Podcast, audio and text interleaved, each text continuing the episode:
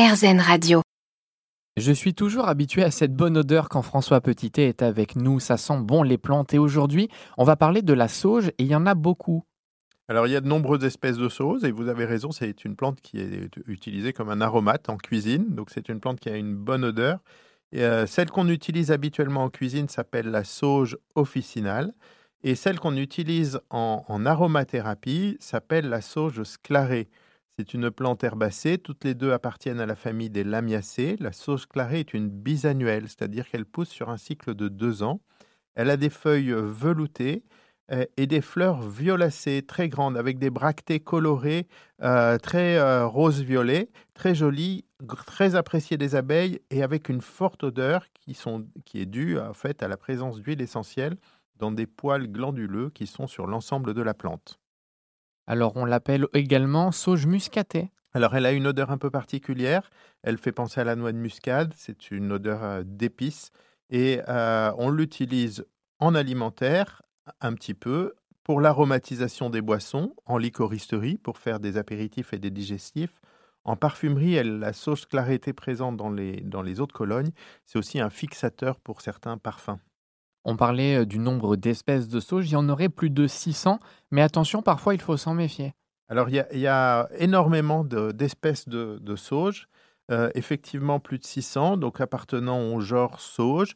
On a parlé plus précisément de la sauge officinale, qui est la sauge médicinale traditionnelle, la sauge sclarée, que l'on distille pour faire une huile essentielle qu'on utilise en aromathérapie, mais il y a aussi différentes autres espèces de sauge qui sont ornementales, qu'on va trouver euh, dans les jardins. Euh, on va aussi utiliser certaines autres sauges en aromathérapie, comme la sauge à feuilles de lavande, la sauge lavandulifolia, qui a une huile essentielle un petit peu particulière. Et euh, certaines sauges sont en effet toxiques, notamment la sauge officinale. Donc, on peut l'utiliser euh, euh, en, aromate dans l'alimentation, mais en aromathérapie, si on distille la sauge officinale, on a une huile essentielle qui est assez toxique parce qu'elle contient une substance qui s'appelle la thuyone, qui est une substance neurotoxique et euh, cette huile est réglementée. On ne la trouve pas dans le commerce. Elle est prescrite euh, uniquement par les médecins euh, qui connaissent l'aromathérapie et elle, n'est délivrée en pharmacie que sous prescription médicale. C'est l'occasion d'ailleurs de rappeler aux gens qui nous écoutent que les huiles essentielles, même si elles sont naturelles, peuvent parfois être dangereuses.